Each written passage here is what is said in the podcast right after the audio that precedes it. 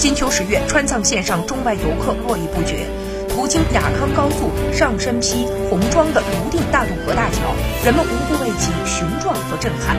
环其周围，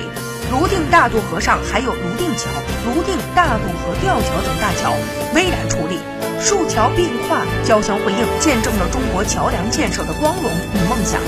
汹涌的大渡河劈开了横断山一脉，在阿王山与贡嘎山之间的横山峻岭当中奔流不息。也在四川省雅安市全天县